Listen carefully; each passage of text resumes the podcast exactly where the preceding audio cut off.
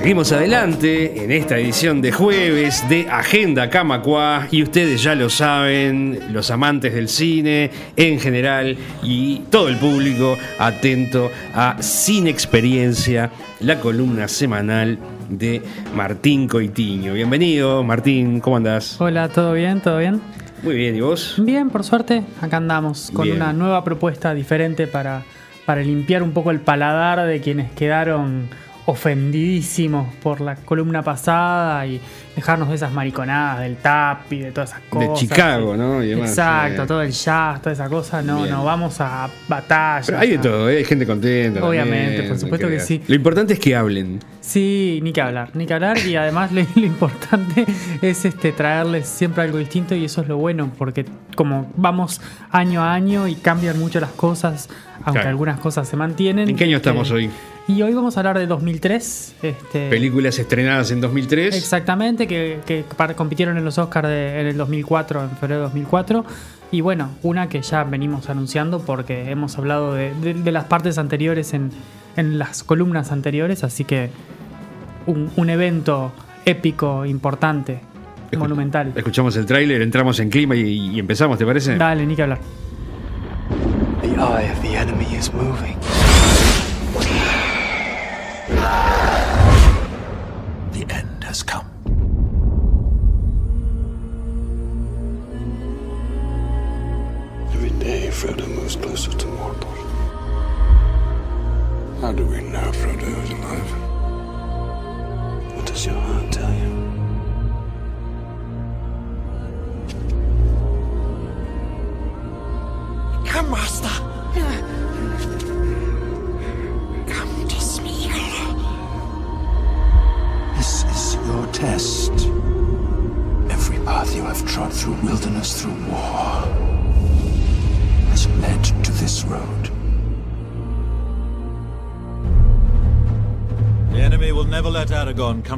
Throne of Gondor. It is time.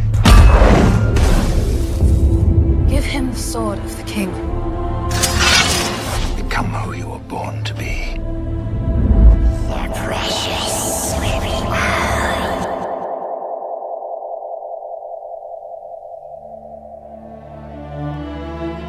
Bueno, muy bien.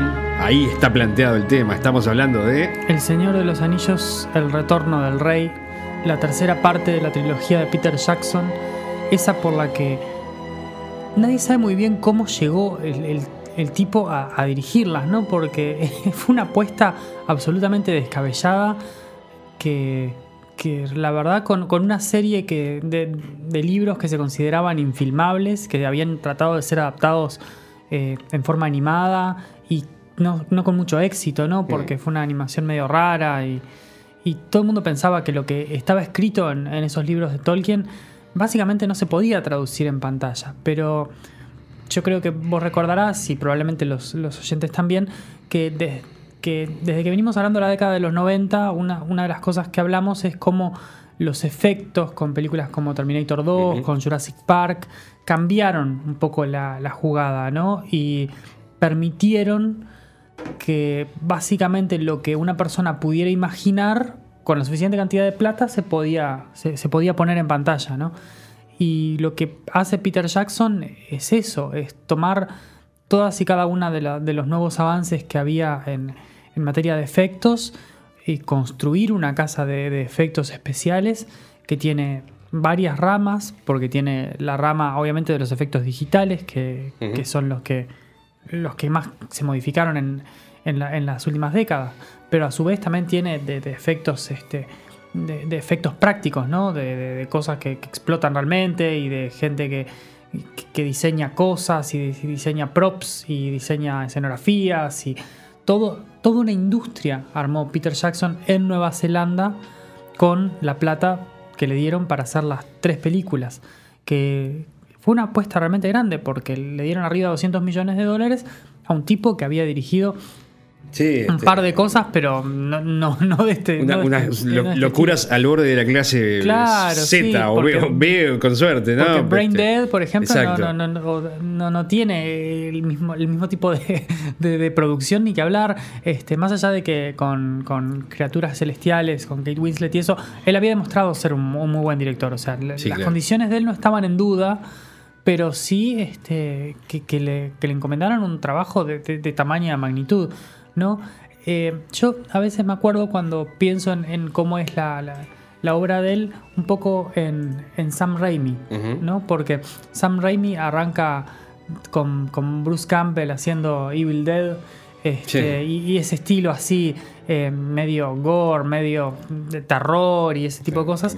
Y después. cerebros claro, que- que- exacto. que- que vuelan y- Sí, la- y, y gente poseída Exacto. y todas esas cosas raras. Y bueno, y él le, le- le dan en ahí un par de años antes este el, el hombre araña, ¿no? Y también. Y también, si uno la mira con, con atención, en, en las del Hombre Araña de, de Sam Raimi hay un poquito de, eh, de, de escenas de- como terroríficas, pensadas como más para un público, más para un público más amplio, pero hay esos pequeños momentos, porque es un tipo que, que le gusta ese tipo de, de- acción. Este, hay, un- hay una escena en la, en la segunda con el Doctor Octopus este, que, que tiene un poco de eso. Y, y ahora yo cuando miraba, re- remiraba el, el, regreso del rey, veo que, que sí, que hay cosas que, que Peter Jackson no cambió de, de- de- su estética y- y de sus inquietudes visuales, ¿no?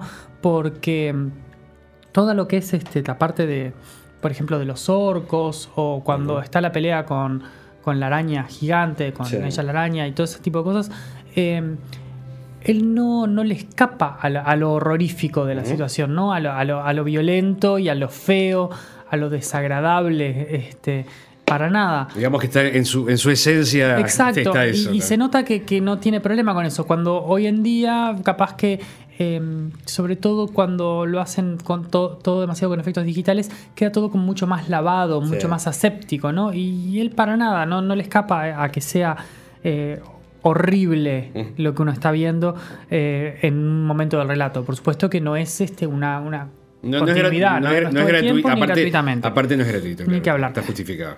Este, pero, pero está bueno porque eso permite que lo que, lo que tiene que, desagradarnos o asustarnos o, movilizarnos realmente lo haga. Este, a diferencia, como te decía, de otros films que pueden ser un poco más, este, más asépticos. Eh, El regreso del rey es, es una película, pero también es, es una parte de una película, ¿no? Porque em, la trilogía del Señor de los Anillos no son películas totalmente independientes. Porque necesariamente eh, requieren de, de- de las, de las otras. O sea, No, no podés empezar por la 3. no, no puedes empezar por la 3. Yo vi ahora para O- esta, o para esta por la función- dos, digo. Claro, Sí, el regreso del rey, porque las otras las tengo vistas varias veces, entonces no, no necesitaba refrescarme qué era lo que había pasado. Pero no es una película que, que funcione en forma independiente y que uno diga, así como veo la primera, puedo mirar la tercera sin problema, porque no. No. no Te- te perdés de cosas, Es digamos. parte de un relato, es parte de un relato continuo que fue cortado.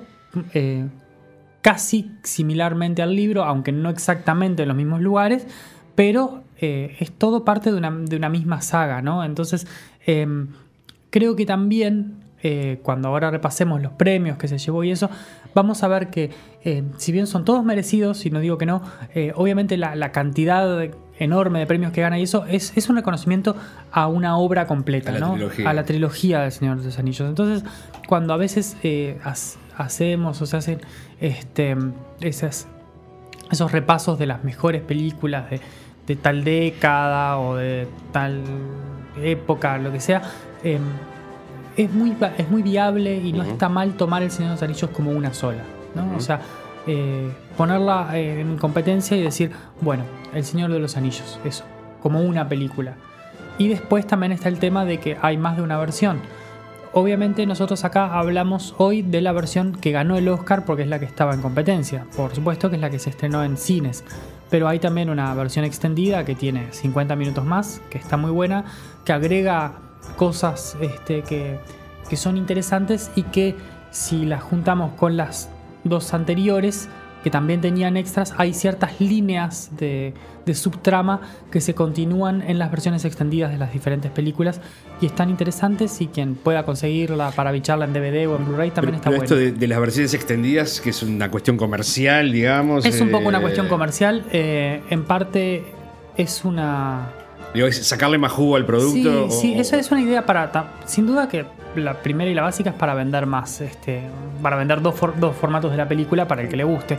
Pero también es cierto de que eh, se realizan eh, o sea, más escenas, se filman más cosas de las que quedan en la edición final. Y muchas veces se cortan por un tema de, de- de ritmo y sobre todo de ritmo para el cine, porque además en el cine tenés que tener a la gente entretenida de diferente manera, que como en la casa funciona de una forma distinta, y tenés que meter determinada cantidad de funciones en un día. ¿No? O sea, Claro. eh, cuanto vos más horas le pones o más minutos le pones de metraje a una película, Menos- menos, chance de que la puedas repetir más veces me- en el me- día. menos entradas cortadas. Exacto. Entonces, eso es una de, la- de- de las cosas que se toman en cuenta. Por eso, la- las, las, las partes del Señor de los Anillos, una tiene, la primera tiene 30 minutos más, la segunda tiene 40 y la tercera creo que tiene 50, una cosa así, este, que son bastante más metraje y es más como amigable para uno verlo en la casa y moderando los tiempos, ¿no?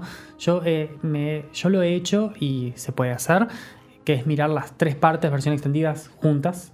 Eh, Lleva unas 11 horas y poco.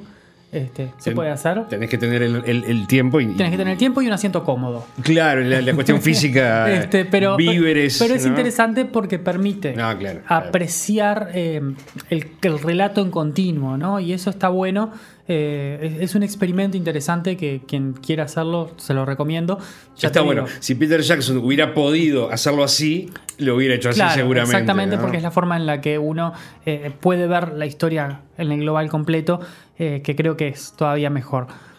La- el comienzo de la película es con la música y como, como todas las otras. Y la verdad que creo que el reconocimiento vale la pena porque es una de esas. de, de- de la música memorable, ¿no? Lo, lo que hace este Howard Shore. La verdad, eh, la, la música, como toda la factura técnica de- de- del Señor de los Anillos, es, es muy, muy buena, muy recordable, vale la pena. Y, y bueno, y comienza con, con ese personaje que es creado por Andy Serkis y por la tecnología que es Gollum o Smeagol. En realidad arranca con Smeagol antes de, de su transformación. Eh, lo que hace Andy Serkis en, en la, en la so- en la segunda y tercera, sobre todo, es, es muy, muy bueno. em, porque le da mucha vida a, un personaje eh, con, con su, con, su lucha interna, ¿no? Este, eh, por, la posesión que tiene el anillo, la fuerza que tiene, que tiene sobre él, este, el poder que, que ejerce el anillo, que en definitiva es el que, el que convoca todo lo que, lo que ocurre en pantalla, eh, cómo lo consume, cómo lo obsesiona y, y en su actuación es, es genial. Y justo en estos días salió em, hace poquito eh, que estuvo en Andy Serkis en el show de, de Stephen Colbert en Estados Unidos y Steven le da para leer en, en papel de Gollum un par de tweets de Donald Trump y está muy bueno este, Muy cómo, cómo el tipo accede inmediatamente a, la- a lo físico y a, y a la voz y, y a la- y a la pers- y al personaje, ¿no? Este, la verdad que es una construcción eh, dramática muy buena la que hace de un tipo que en definitiva casi no lo vemos en pantalla, porque lo que vemos la mayor parte del tiempo son efectos especiales que están tremendamente bien integrados con un personaje que es perfectamente parte de, ese mundo que están viviendo. Eh, la, verdad que creo que arranca muy bien y, bueno, esa primera escena pone un poco la, en juego lo, lo que, lo que está en juego justamente, que es el poder del anillo y cómo lo lleva a matar. O sea que este, nos está recordando de que lo que, lo que, está, lo que está ahí presente es una fuerza del mal que, que no tiene ningún problema en que ocurran las muertes que tienen que ocurrir, ¿no? Este, visualmente toda la, toda la película y toda la trilogía es impactante. Sí, es, claro. es brillante. Yo tengo en casa eh, una, una versión de, de los libros que salió, que es un libro solo con tapas duras que anda ahí en la vuelta, que está ilustrado por, por Alan Lee, que, es, que, que fue como casi como un ilus- un ilustrador oficial de la cuestión. Y hay momentos en los que es increíble porque vos ves la película y la imagen es casi igual. Porque justamente él, Peter Jackson contrató a Alan Lee, entre otros, para diseñar la película, ¿no? Entonces, eh, el, el mundo que, que se presenta. Es una parte central, digo. Sí, o sea, es, como- es- es brutal y es representación tal cual del- de, lo que, de lo que tenían la, gente en la cabeza cuando leía El Señor de los Anillos y lo que estaba, la- las imágenes más, más famosas del Señor de los Anillos. Eh, la verdad que está muy bueno y... y E- Ese, ese es un logro fantástico porque, como decías vos, era imposible, entre comillas. imposible. Tal cual. Me, Se- me- se me hace acordar a, a- a discusiones sobre la Divina Comedia, por ejemplo, sí, sí. ¿no? Este, que, dicen muchos que es imposible hacer una película que sea la Divina Comedia por, todo el universo y, bueno, los distintos en el caso los de de, la, de la Divina Comedia, ¿no? Este, tal vez haya que esperar a, a un Peter Jackson. Y probablemente, Por ejemplo. Claro, hoy en día eh, en, la, en la adaptación literaria el, el problema es superar lo literario, pero solo en el sentido de eh, la expresividad y emotividad de los personajes. Porque obviamente eh, la, la literatura nos ofrece un punto de vista interno de los personajes Mm. que el cine lo tiene que reflejar de otra forma, ¿no? O, recurrir al- a la voz en off, que es un poco barata. Y sí, ya está. Eh, o sea, tiene que buscarse otra solución. Pero lo que, lo que sea visual, lo que sea en representación visual, se puede hacer prácticamente todo, no hay límites. Y Peter Jackson usa maquetas, usa escenarios reales, usa cosas a escala, eh, CGI, actores, lo que sea para construir el mundo. Entonces tiene unos escenarios eh, naturales de Nueva Zelanda que son increíbles Sí. porque tiene todos los tipos de, de topografía que se te puede ocurrir, porque desde montañas nevadas hasta río, lago, eh, lo que quieras, cosas súper verdes, de, de todo, y a veces le agrega unas ruinas que las hace un poco con, con material de verdad y otro poco la termina de Con construir para arriba con, con efectos digitales. Y a veces este, la ilumina de forma distinta, le cambia el fondo, eh, hace pequeños juegos que logra construir un universo que parece absolutamente creíble. Entonces, lo que Tolkien escribió, todos pensamos que con la mente en, en una Europa que, que vio la guerra y que él vio también. ¿no? de la guerra, Peter Jackson lo hace a miles de kilómetros de distancia en Nueva Zelanda y, y parece tan válido o más válido que cualquier otra, otra opción que uno pueda ocurrírsele, ¿no? Este, la verdad que en eso está increíble. Y después tenemos detalles como que, como por ejemplo con la presentación de- de- del Senescal de de el Senescal de Gondor, que son personajes que todavía a esta altura de las tres películas sigue presentando personajes y sigue dándoles historia para contar, porque en la trilogía del Señor de los Anillos le da a los personajes su peso y su historia. Y todos los personajes de, de- de la, de la comunidad del anillo son todos eh, reconocibles y todos tenemos de ellos por lo menos idea de cuál es su, su valor, su Sí, sí. función, de qué historia tienen, porque obviamente tenés a, a Sam y Frodo, tenés también Merry y Pippin, los cuatro hobbits, y cada uno tiene sus características, ¿no? Y después tenés a Gandalf, que ta- obviamente que todo el mundo automáticamente, uno dice Gandalf y ya se lo imagina, ¿no? O gris o blanco, pero ya lo, lo tenés este, en la imaginación, tenés a Gimli, el enano, tenés a Legolas, ¿no? Este, Boromir y, y Aragorn, son todos eh, personajes bien definidos que después cuando pase al, al tema de a la, a la trilogía del Hobbit, Peter Jackson va a perder un poco de vista eso, porque los enanos son todos intercambiables en el Hobbit. Pero acá cada uno de los nueve protagonistas de la Comunidad del Anillo, más los secundarios que aparecen, este, todos son memorables, todos... Se me ocurre Lady Galadriel este, con Kate Blanchett, que es brutal y etérea, ¿no? Es maravilloso. Y este.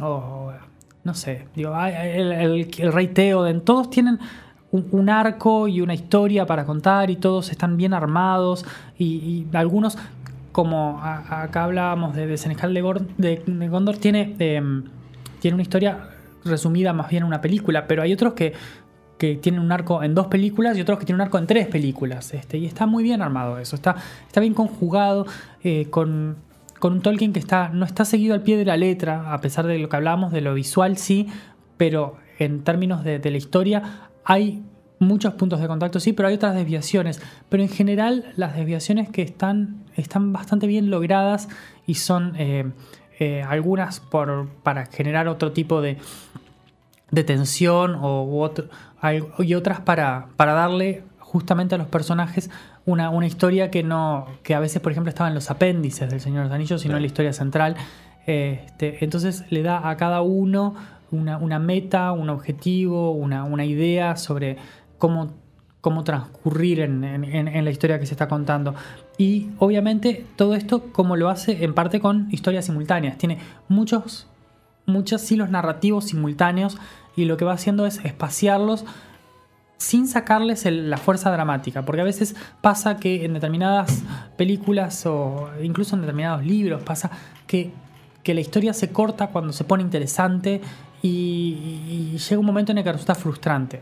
Es, es muy importante en, en la edición saber este, manejar los tiempos para que genere un- un- un- una satisfacción lo que uno está viendo, ¿no? Para que, para que se pueda hacer una historia autocontenida en, la edición. Entonces vos tenés una escena que, tenga un sentido, que no quede aislada, que, tenga un, eje narrativo y que se pueda combinar con las otras cosas para generar el sentido de simultaneidad, que es importante porque hay muchas cosas que están pasando al mismo tiempo y es importante para saber, porque en el libro le dan mucho más tiempo para una parte y después vas para atrás y miras todo lo que pasó en la otra parte. Pero es más fácil hacerlo en libro. En, en el cine necesitas que sea que las cosas se vean en el mismo momento. Sí, claro. Entonces- Además, este, claro, la- la- el, el- el hábito del espectador de, de ir al cine por ahí con cierta ansiedad, o no, no sé si ansiedad, pero bueno, acostumbrados a ver una película que, que dura una hora y media, que, empie- que em- em- empieza, se desarrolla, termina y, y listo, ¿no? Lo- Los estándares de los géneros. Encontrarse con esto requiere que uno vaya también con, con otra actitud, seguramente, ¿no?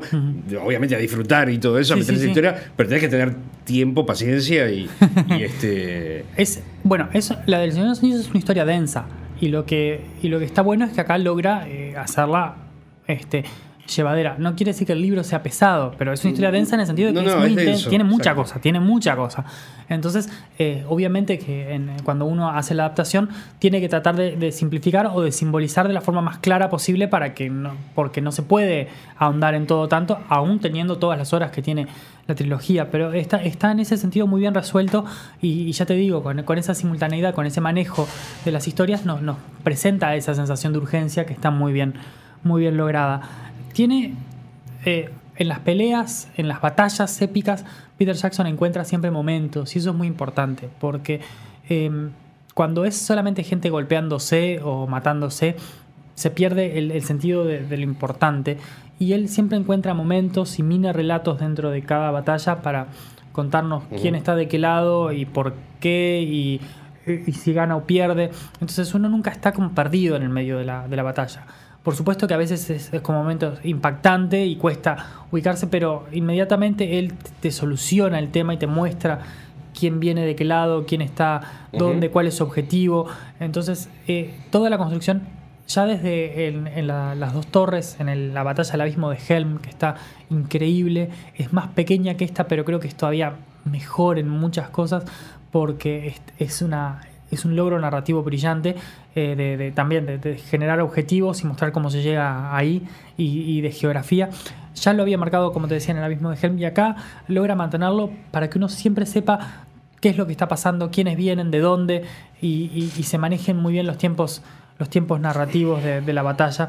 Muy bien, muy bien lograda. Em, tiene eh, par- como paralelismos en esa batalla, porque llegan los, los jinetes desde, desde Rohan, como llegó Gandalf en la vez anterior, este, como una especie de, de- de- de salvación.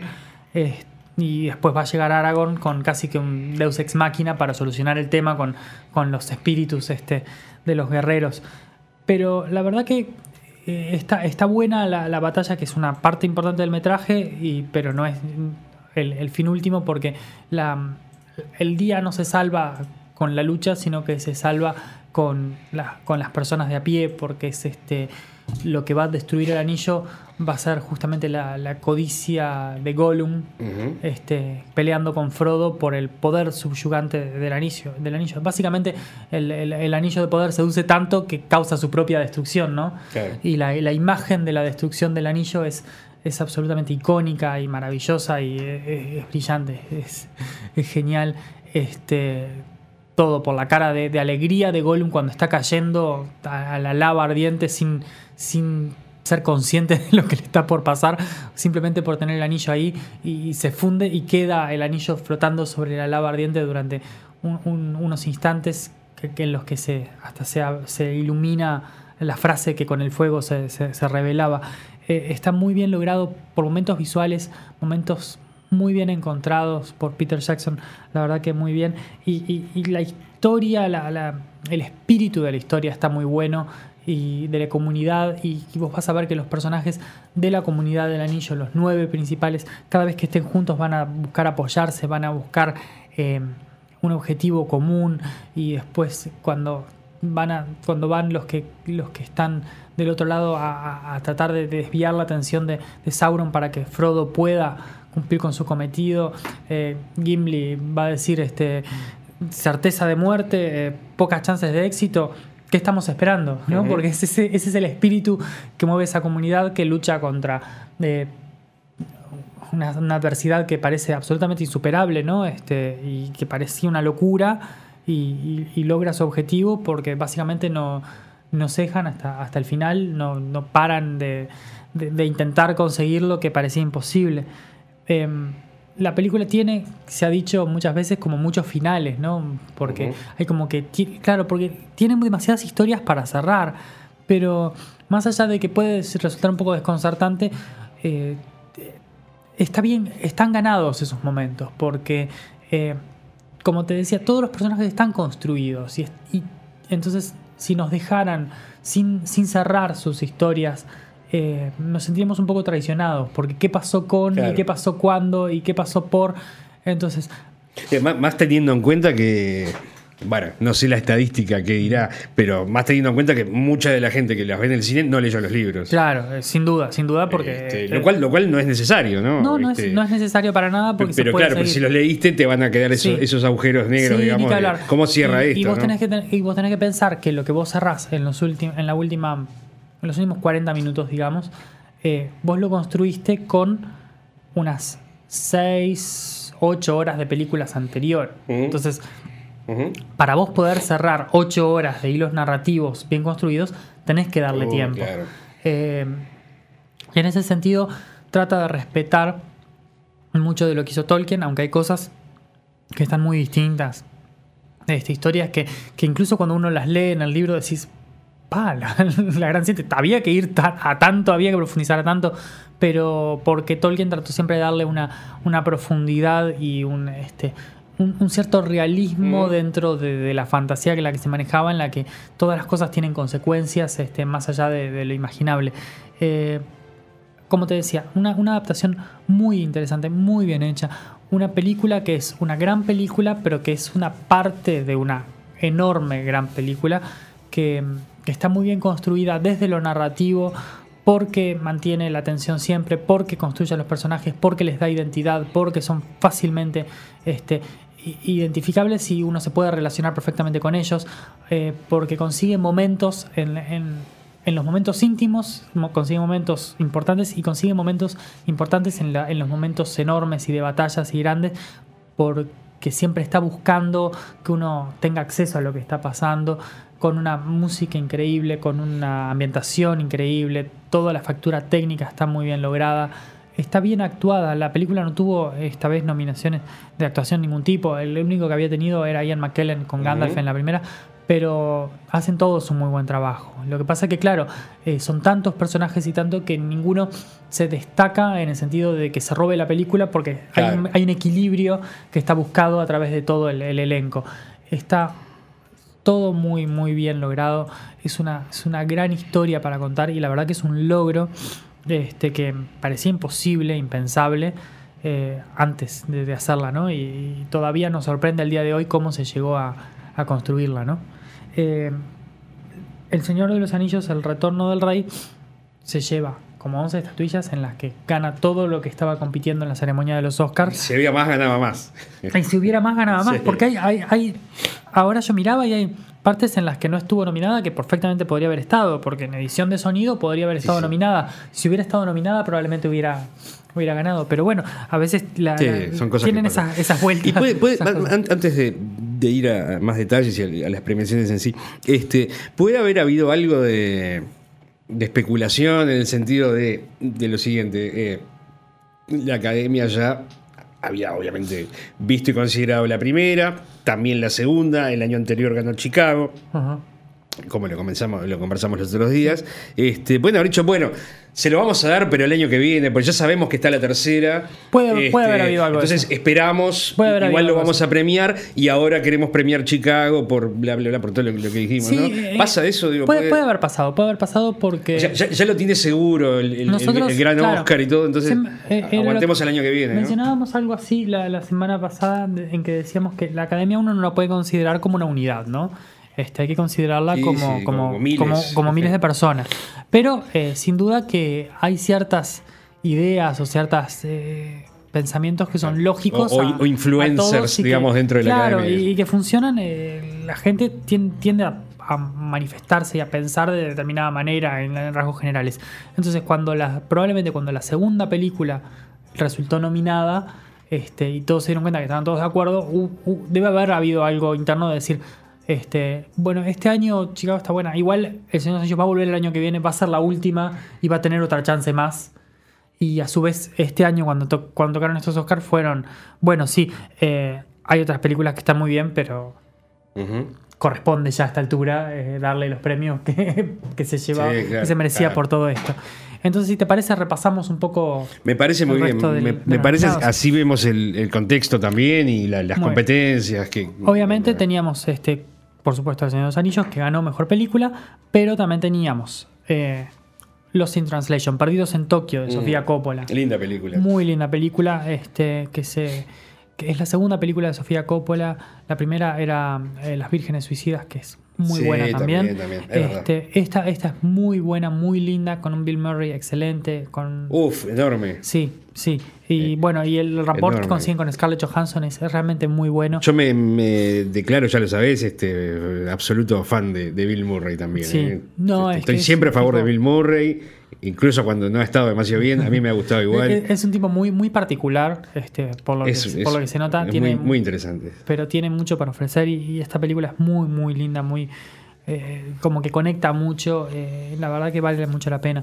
Eh, Master and Commander, capitán de, de mar y Con, guerra. con- con- con Sofía Coppola haciéndole honor al apellido, además. Sí, ¿no? ni que hablar, Que ni que hablar, En ni este que hablar. caso, Este, Sofía Coppola, que en este momento, en este momento debe ser la, la, la Coppola de las más talentosas que andan en la vuelta. Este, porque el padre ha perdido la- la- el, el lustre que tenía en su momento y ha buscado otras, otros tipos de cosas y bueno. no me hables mal del sobrino. No, del sobrino no te voy a hablar mal, pero bueno, vamos pero, pero no usa el apellido, entonces no, lo vamos a bien. considerar. Estamos hablando de Nicolas Cage, ¿no? Sí. Para los oyentes que no se dieron cuenta todavía. Este, bueno, como te decía, Master and Commander, capitán de mar y guerra, con Russell Crowe, Ah, ya, sí. este, afiliado a la, a la casa, que es una muy buena película de Peter Weir, que es una lástima que no haya tenido continuaciones. Si le hubiera ido mejor, hubiera, hab- había más historias para contar, porque es una serie de libros muy buena, con Paul Bettany también, este, que, que habían conseguido un muy buen rapport ya desde Una mente brillante. Una muy linda película. Eh, Río Místico, de un director que a vos te gusta mucho, Clint Sí, Eastwood. Clint Eastwood, claro. Una muy interesante película este, que, tiene, que tiene premiaciones y ahora las vamos a ver en la parte de actuaciones. Y una película sobre un eh, corredor de. En realidad sobre el caballo, ponerle, porque la película se llama Sea Biscuit, este, Ah, corredor de sí. carreras de caballo, Sí. con Toby Maguire. Muy linda película. Eran las cinco nominadas. Director, por supuesto, que Peter Jackson ganó y está más que merecido porque lo que hizo durante las tres películas es un trabajo increíble. Este, lo llevó adelante él. em, lo, lo concibió él desde el principio, merecidísimo. Sofía Coppola, de las pocas mujeres nominadas en, la historia de los Oscars, eh, muy merecido, muy buen trabajo. eh, es una directora muy interesante. Tiene, tiene películas muy buenas como esta, como decíamos lo de las Vírgenes Suicidas. Tiene otras películas que no son buenas. eh, pero es, es- muy buena, es muy bueno verla y, y ver que tiene, tiene historia para contar, tiene, tiene algo que decir. Y este año tiene una película que acá todavía no, no ha aparecido, pero que, que va a aparecer, y es una remake de una película en la que trabaja Clint Eastwood, así que es, es bastante interesante. Estaremos más que atentos. Vamos a estar atentos porque tiene, está ambientada en la época de la guerra de secesión por ahí y, Es una historia que había sido contada antes más desde un punto de vista masculino y ahora ella la va a contar desde un punto de vista femenino de, de las protagonistas. Mm, que Interesante. habrá que, que estar atentos. Clint Eastwood, respecto a quien hay, hay novedades, entonces también. Sí. este, Bueno, ya, ya hablaremos. Sí, de Clint Eastwood vamos a hablar bastante. Claro, claro, Bastante claro, vamos a hablar. claro. Eh, Peter Weir por Master, y Command- Master and Commander tuvo nominado. También estaba por Clint Eastwood, obviamente, por Capitán de Mar por eh, Mystic River. Eh, que como te decía, es una película muy interesante y el año que viene lo vamos a ver de vuelta con la que ganó este, el Oscar a Mejor Película. Y el quinto nominado, eh, brasileño, Fernando Meireles, Ujú. de Ciudad de Dios este, que eh, tenía, como todos sabemos, la, la dirección de fotografía de, de un uruguayo, ¿no? César Charlone. De Charlone, sí, sí. Exactamente, una película que tuvo mucha repercusión a nivel mundial, esa película brasileña, y, y lo, par- lo visual es parte, gran parte de, de- de- de su appeal, ¿no? Eh, en actor, Sean Penn ganó por Río Místico eh, en, un, en un ensemble, en un elenco que tiene muy, buen, muy buenos actores. Ganó este. Un Muy, buenos actores y a Sean Penn. Muy buenos actores de Sean Penn. No quise decirlo, pero bueno, es bueno que alguien lo diga. Eh, estaba sorprendentemente. Y no sorprendentemente, porque la actuación es muy buena, pero eh, es fuera de lo que uno espera en los cánones de, de- de nominaciones de la academia. Estaba Johnny Depp por su actuación en Piratas del Caribe, en Ah, la sí. primera, porque el- el- la, construcción de Jack Sparrow, sobre todo en la primera película, eh, es realmente muy buena, es muy sorprendente y, y Johnny Depp lo, lo con- lo consigue con un carisma brutal. Eh, ben Kingsley por Casa de Arena y Niebla, Jude Law por Cold Mountain, una película muy interesante, y obviamente Bill Murray por Lost in Translation, por Pedidos en Tokio, eh, también. Creo que si le hubieran dado el Oscar a Bill Murray, creo que ninguno de los dos nos estaríamos quejando. No, no, para nada. Para nada. Para nada. Somos Bill Murrianos de, de la primera hora. Este, como mejor actriz, Charlize Theron por Monster, una película en la que ella interpreta a una persona de la vida real que, que se convirtió en asesina eh, con una transformación física bastante importante. Y la directora de esa película eh, después va a terminar dirigiendo Mujer Maravilla, así que este, anda en la vuelta. Bien. Eh, la, la niña Keisha Castle Hughes por Jinete de Ballenas, una película muy linda. No me acuerdo de esa, Este, es medio Ah, neozelandesa, no me acuerdo, una no me cosa acuerdo. así. Esa no me la ambientada, creo que con los maoríes, ¿no? Capaz que le estoy pifiando de, de- de grupo étnico, pero, pero una cosa así. Es, es una película linda, este, muy, muy simpática, muy querible. eh, una linda película. Diane Keaton por Alguien tiene que ceder, este, esas Mm, comedias sí, que, acá bien. tienen mucho éxito Está siempre. bien, está bien. Eh, Naomi Watts, afiliada a, a la casa, una, una favorita Sí. de, de la casa por lo menos, sí. este por la película 21 gramos. Y Samantha Morton, que habíamos hablado que estuvo nominada hace un tiempito por una de Woody Allen que se llamaba Dulce y Melancólico, acá por una película de Jim Sheridan que se llama En América. Está bastante, bastante linda la película. Em, actor de reparto Tim Robbins por Río Místico. Muy bien. sí, muy bien. mu- Tim Robbins, muy bien. Siempre está muy Sí, bien. Tim sí. Robbins. Este es otro que es un crack, ¿eh? Sí, sí, sí. Este, obviamente desde Sueños de Libertad, que sí, es probablemente una de esas que son icónicas, pero ni que hablar. Eh, Alec Baldwin estaba por The Cooler, estaba Benicio del Toro, que lo habíamos visto también cuando Traffic por 21 gramos, Jaimon Honsu por eh, en América, Jaimon Honsu que hemos hablado de él por Gladiador, hemos, Ah, sí, este, sí. hemos, lo hemos, hemos mencionado que estaba en Amistad, eh, bien. Y Ken Watanabe, eh, el gran Ken Watanabe por El último Samurai, esa película de Tom Cruise, que está muy buena, está muy linda, eh, a pesar de que hay gente que va a protestar cuando, porque yo lo diga, pero está muy linda esa película, está muy bien hecha.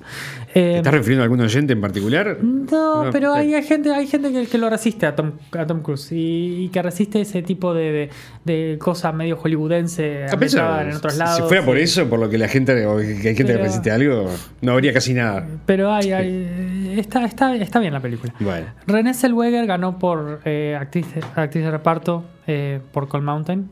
Y que obviamente lo habíamos mencionado el año pasado con, con su nominación por Chicago. Eh. De Casa de, de Arena y Niebla estaba Joré Ashdalu. Patricia Clarkson por una película que se llama Fragmentos de Abril, que es muy linda película independiente, con Katie Holmes, que es una muchacha que espera a, lo- a los padres para una comida este, con ellos. Eh, está muy linda la película. Marcia Gay Harden por Río Místico. Eh, eh, habíamos hablado ya antes, el año pasado, por Pollock. Ah, este, claro, sí, sí. Sí, sí. Y Holly Hunter, que es la madre de esa película que está, que está buena, que se llama A los 13. Eh, que es sobre todo lo malo que le puede pasar a los adolescentes. Pero bueno, eh, más allá del tono que ese que tiene, eh, es, es una buena película, está bien hecha. Trabaja una Evan es, Rachel es Wood. muy es- buena ella. Sí, sí. A mí me gusta mucho Holly Hunter. Holly Hunter trabaja muy bien y, y- y la que hace de, de hija Evan Rachel Wood es una tremenda actriz desde que era chiquita. Que yo la conocí cuando trabajando en una serie que se llamaba Once and Again, que era una hija chica de, de- Ah, de- sí. de- de una, de, de una madre que, que se Sí. juntaba con, con otro hombre. Es verdad, Este, sí, y una- Tipo al estilo de los, los tuyos y los míos. ¿no? una cosa así, Sí, pero, pero seria, Pero digamos, sí, sí, sí, sí. de los creadores de Treinta y Pico, que es Correcto. otra serie que había en esa época. Un poco antes, este, la- me acuerdo que trabajaba Cela Ward, era la, la madre de, de esa familia y una, una linda, muy linda serie. Guión original, ahí el Oscar de Sofía Coppola, el por Perdidos en Tokio, y el guion adaptado, ahí sí va a ser el del Señor de los Anillos, El Retorno del Rey. Este, también estaban, yo que sé, por ejemplo, en guion original estaba el de Buscando a Nemo Ujú. o en América, o el de Las Invasiones Bárbaras, la película Ah, sí, canadiense, ¿no? sí. Este, y en adaptado estaba el de Ciudad de Dios, este, American Splendor, Ujú. Río Místico. Ujú. O sea que eh, había muy, muy interesantes guiones. En animada, justamente ganó Buscando a Nemo, la, la- la primera película. Este, otra vez una película de Pixar eh, la- en el tercer año. Dos en tres años, no está nada mal. No, nada mal, En, una época de Pixar que, que casi que no le podía errar ¿no? a lo que hacía, la verdad.